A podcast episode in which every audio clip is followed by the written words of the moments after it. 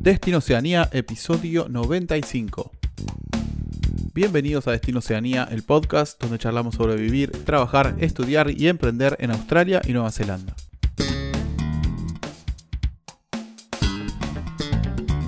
Bueno, amigos y amigas, aquí estamos otra vez.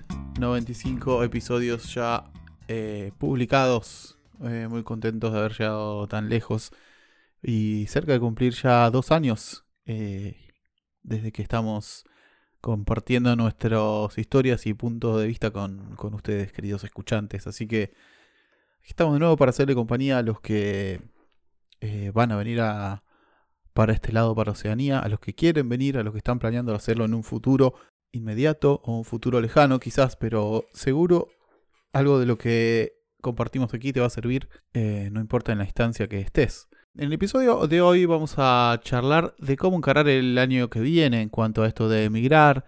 Vamos a compartir algunas novedades que, que sucedieron durante el 2023, que ya está llegando a su fin. Y vamos a dar algunos detalles o algunos consejos de qué conviene o qué puedes empezar a ir haciendo para, para empezar a preparar tu, tu migración. Para eso mi compañero de la vida y amigo Gastón. Así que bienvenido Gasti al podcast. ¿Cómo andas? Hola hermano, ¿cómo te va? Muy bien, muy bien. Aquí listo para, para grabar y para compartir eh, valor. Así que sí, sí, muy bien, muy contento. Eh, decirles que esto vamos a estar en resumiendo las posibilidades que van a tener en el 2024 respecto a los diferentes tipos de visados que te van a permitir eh, viajar, emigrar para el corto, mediano, inclusive para largo plazo. Y vamos a estar haciendo mm, eso, un resumen y lo que pueden estar encontrando en, cada uno de estos tipos de visados y lo que le puede permitir cada uno. Sí, también compartir un poco lo que vimos eh, durante todo, digamos, desde que comenzamos que comenzamos con el podcast, después con, pusimos la agencia de reclutamiento y estamos ahora ayudando, ayudando a gente a venir para acá. Así que también esa experiencia que adquirimos en estos casi dos años, también vamos, nos ayuda también a compartirlo un poco más desde adentro con, todos ustedes. Porque también nosotros aprendimos bastante, ¿no? Desde que arrancamos eh, hasta, hasta ahora. Eh, nada, este, está, está bueno para compartirlo. Totalmente. Y de paso decirles que obviamente va con dedicatoria el episodio. Eh, y a los que vamos a viajar, y digo vamos, porque yo en este momento me, encuentro en India, estoy viajando desde España. Y en 2024 voy a estar, creo que allá por abril, marzo, abril voy a estar en Australia y después definitivamente me voy a, Nueva Zelanda. Así que a los que están en este proceso como yo, eh, pues nada, dedicados a ellos el, el episodio. Exactamente. Eh, y también tenemos un saludillo, como en casi todos los episodios. Caro Tapia desde Chile nos dice, excelente que tenga el canal de YouTube también, me encanta. Todo lo mejor para ustedes y muchas gracias por toda la info. Así que muchas gracias, Caro. No, me alegro que te sea útil esto que estamos compartiendo. Muchas gracias, sí. Gasti se, se parece que se viene movido el año que viene, ¿eh? Bastante. Con todo la reunión que, acabamos de tener y, y todas las cosas que vamos descubriendo y armando y, y no, me parece que hay un montón de cosas de zonas y maneras inexploradas eh, para mirar acá. Así que, bueno, cuando tengamos algo bien sólido armado, lo vamos seguramente a compartir con ustedes. Pero nada, creo que se vienen cosas interesantes para el 2024. Sí, sí, sí. Y sobre todo con lo que tenga que ver con eh, profesiones y oficios. Oficios. sí. Ya, ya estábamos trabajando sobre ellos, pero bueno, queremos armar algo más eh, como integral, que tenga una, mirada un poco más integral y que le sirva más, más de un sector. Así que bueno, ya habrá novedades, como dice Pato, al respecto. Bueno, vamos a estar, eh, podemos arrancar con el tema de lo que es eh, visados de trabajo en Australia y Nueva Zelanda. Si quieres arranco yo, Pato, con Australia, ¿te parece? Dale, sí. Vale. Bueno, no hubo, no hubo grandes variaciones en 2023 y no pareciese que hubiese algo mm, relativo a eso en 2024. Para que eh, tengan en cuenta, en este momento, recuerden que siempre eh, ambos países eh, van cambiando las leyes migratorias y la van a, digamos, adecuando a su necesidad. En este momento, el procesamiento de visas de trabajo o de sponsorship en, en Australia son aproximadamente 60 días. El empleador tiene que estar acreditado como accredited sponsor y depende del lugar donde vayas a trabajar, te van a exigir un inglés de 4.5 a un 7 de IELTS. Esto, un 6.5 es un C1, es un proficiency. Em, a diferencia de Nueva Zelanda, Australia exige el nivel de idioma por examen internacional. Para que lo sepan. Tiene, hay ventajas en los lugares de zonas inhóspitas. Esto ya lo vamos a estar desarrollando en otro, en episodio o en algún eh, video de, YouTube. Pero que hay ventajas comparativas respecto a, a Nueva Zelanda en el sentido de que podrían llegar con un nivel inclusive más bajo que a Nueva Zelanda eh, a conseguir un sponsor en Australia. Pero bueno, lo dejamos esto para más adelante, simplemente quédense con esto, que las condiciones por ahora no han cambiado, que el nivel para conseguir un sponsor en Australia, sobre todo desde el exterior, le van a exigir, inclusive desde el interior, si están adentro de Australia, le van a exigir nivel de inglés por examen internacional y que los, procesa, eh, los, tiempos de procesamiento andan en los 60 días, muy parecido a lo que es eh, Nueva Zelanda. Sí, bueno, en ese caso, eh, visa de trabajo, la Credit Employer, hay casos que se te la prueban muy rápido, dos semanas, diez días, algunos casos en los que lo que más tarda es el job check, que es obligatorio para ese tipo de visas, pero después cuando ya el job, check está hecho y ya tiene todos los papeles en Immigration, se mueve bastante rápido. Aunque por lo que estuve charlando con gente que está acá y aplicando la Accredit Employer Visa, hace algunos meses, pone dos meses creo, eh, salió una, noticia de que Immigration se estaba poniendo mucho más estricto estricto con sus agentes, porque parece que les estaban exigiendo que saquen muchas visas aprobadas eh, en cierta cantidad de periodo de tiempo y por eso no tenían tiempo de ver los papeles. Entonces la gente mandaba cualquier cosa como evidencia y estaban aprobando a mansalva. Entonces, eh, a partir de esta noticia se pusieron más estrictos. Entonces puede ser que este empiece a tardar un poco más el procesamiento de ese tipo de visas. Y que, esté, y que estén más eh, inquisitivos, ¿no? en cuanto a los documentos que se envían y, demás. Así que nada, solo para que lo tengan en cuenta. Por si estaban medio al límite con las cosas, tengan... Eh, nada, tómenselo bien en serio. Porque están un poquito más es riguroso que antes. Esa es información actualizada que hablé esta semana con gente que estaba aplicando. Sí, sí, interesante eso. Y esto, que se, va moviendo permanentemente eh, las cuestiones, eh, eso, ¿no? Los requisitos migratorios. Totalmente, se van ajustando a lo que ven en el, país y, demás, ¿no? Sí, y van subiendo a la Green List, suben actividades que antes no estaban o directamente las bajan, como hubo en algunos casos. Cuando, cuando llegan a ciertos cupos lo, dan de baja de la green list y bueno, aparecen otras nuevas. Así que bueno, tenerlo en cuenta. Em, respecto a eso, ¿o querés contarlo vos? Contalo vos, Pato, que no, es la única visa la, que existe, la Credit Employer, respecto a visa de trabajo. Claro. No, también hay otras visas que es una que es directo a residencia, en la cual ya hemos hablado antes y pueden, pueden buscar cuáles son las eh, profesiones y cualificaciones para lograr esa, esa visa que es, son bastante altas, tener que tener un buen, muy buen nivel, de inglés. Y aparte estamos hablando de doctorados, eh, posgrados, niveles muy altos de, estudios y demás, y con, o con mucha experiencia. Y aparte que tenés que ganar una cantidad de dinero bastante alta, si no, si no recuerdo más, el doble de la media, para ir directo a la residencia.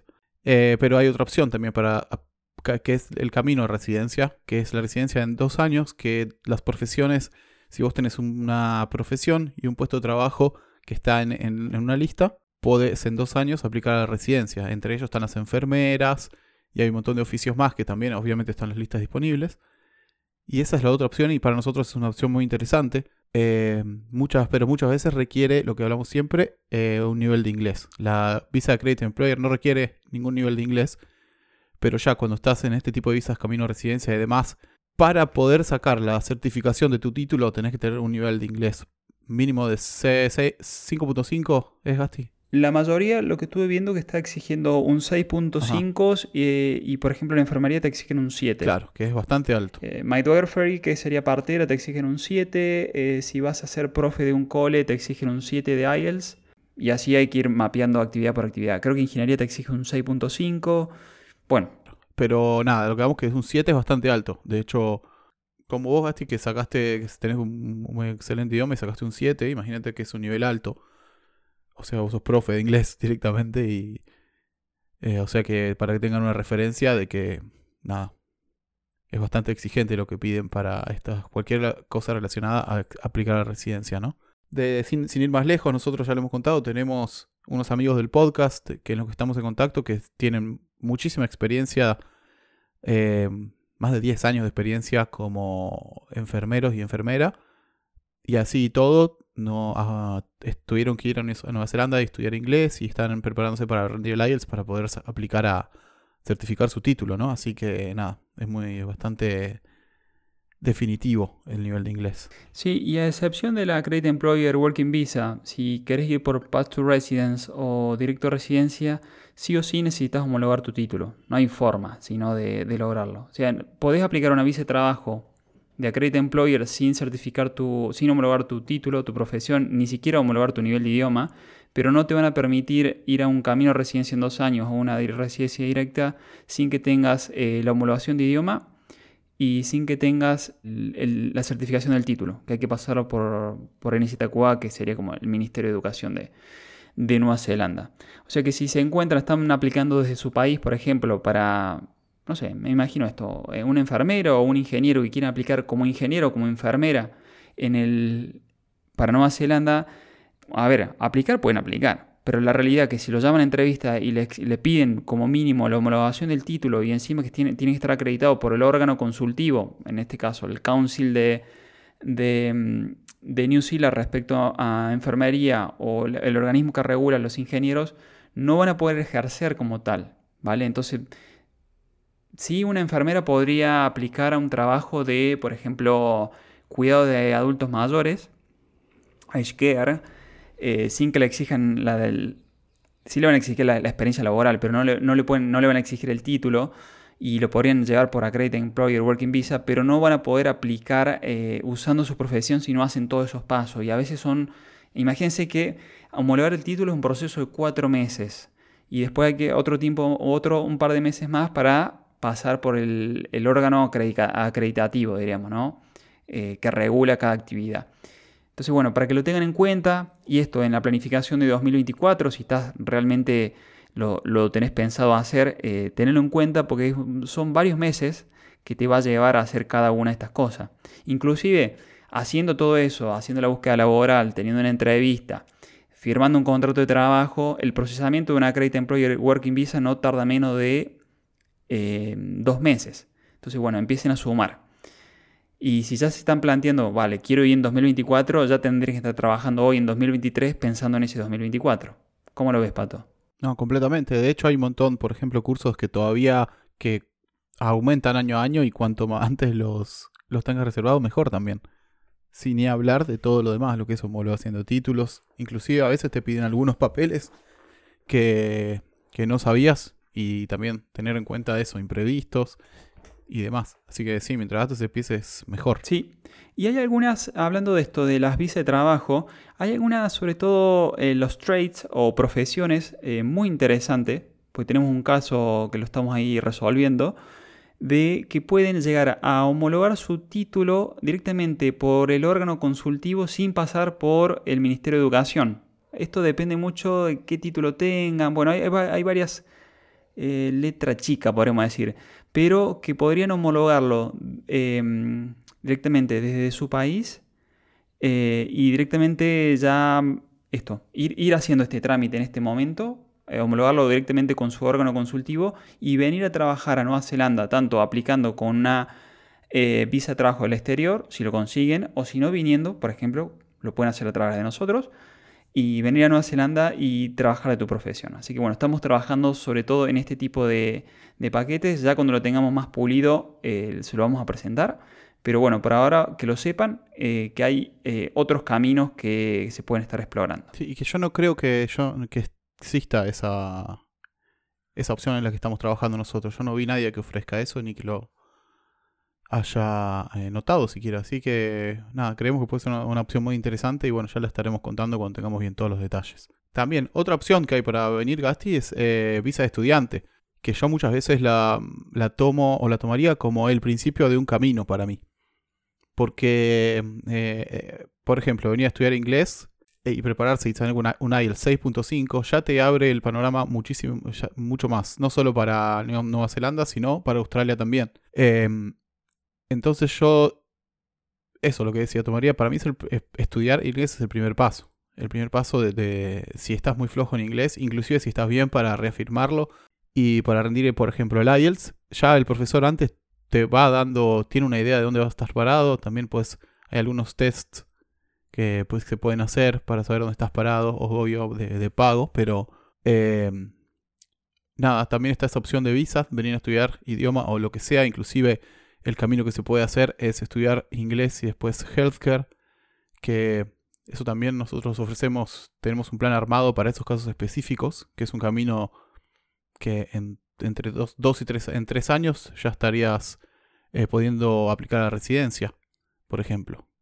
Mientras tanto, trabajando todo ese tiempo, mientras cuando estudias trabajando eh, part-time, 20 horas semanales, pero ya después de cuando te recibí, ya laburando, trabajando full time. Así que eh, ya viviendo ahí, nada más seguís tu vida dos años trabajando en ese puesto y ya podés aplicar a la residencia. Así que, nada, esas son opciones que en las que estamos viendo también. Es la otra opción, ¿no? Venir como estudiante.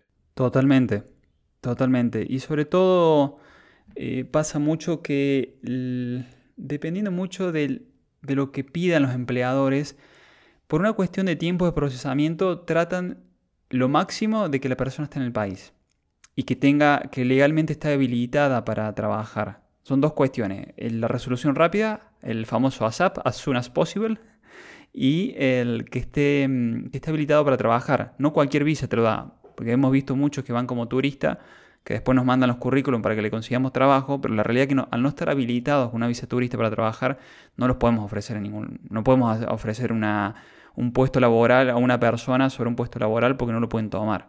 A ver, los pueden tomar, pero les deberían ofrecer una visa de trabajo por tres años por una persona que ni siquiera la pueden probar. Entonces es complicado para el empleador. Ustedes pónganse en el lugar del empleador e imaginen siendo una persona que lo único, la única posibilidad que tiene es o le ofrecen tres años de contrato laboral sin poder probarlo o nada.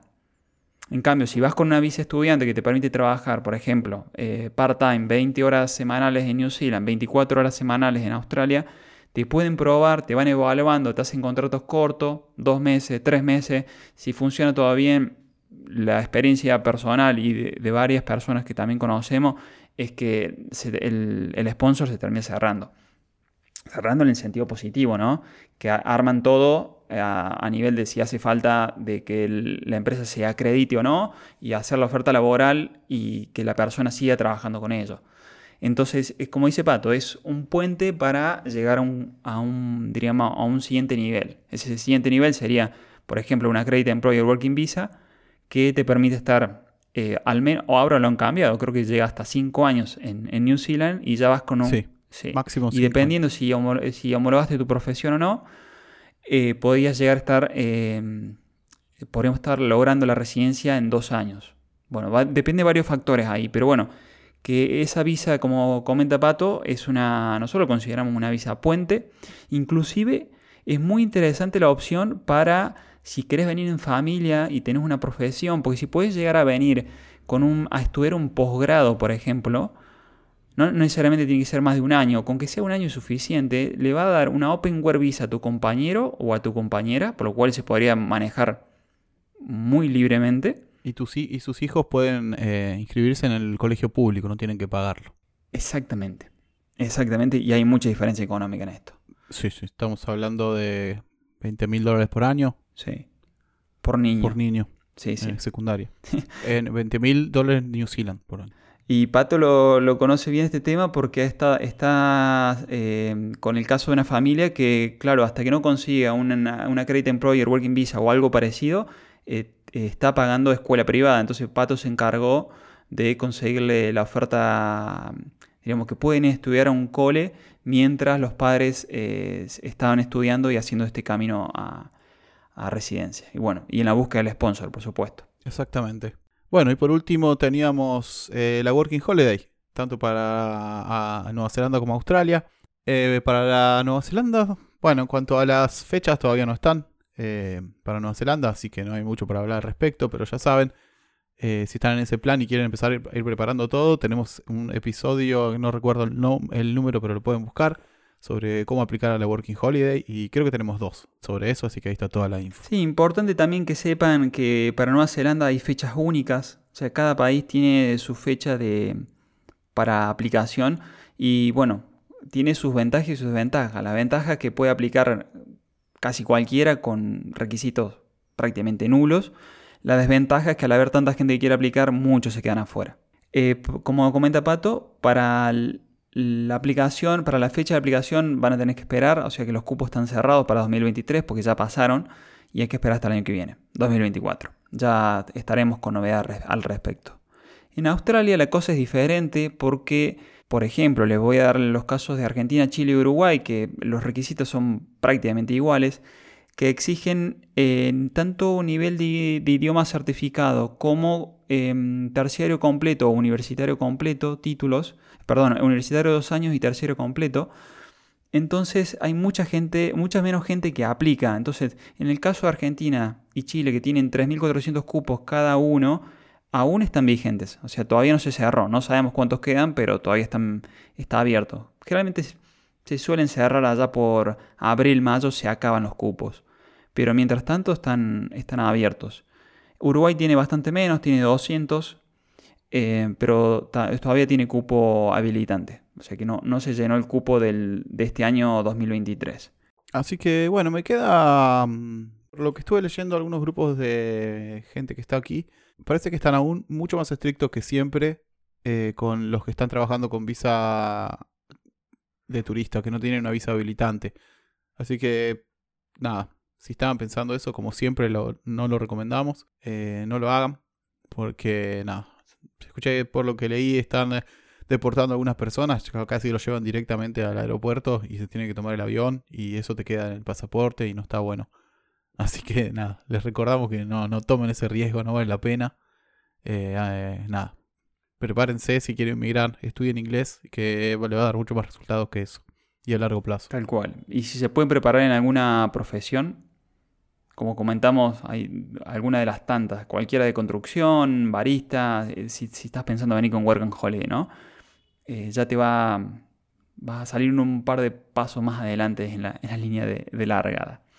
Así que simplemente decirles gracias por estar del otro lado, gracias por esas valorizaciones, 5 estrellas en iTunes y Spotify. También nos pueden escuchar por Google Podcast o por iBox. Y será hasta el próximo episodio. Adiós.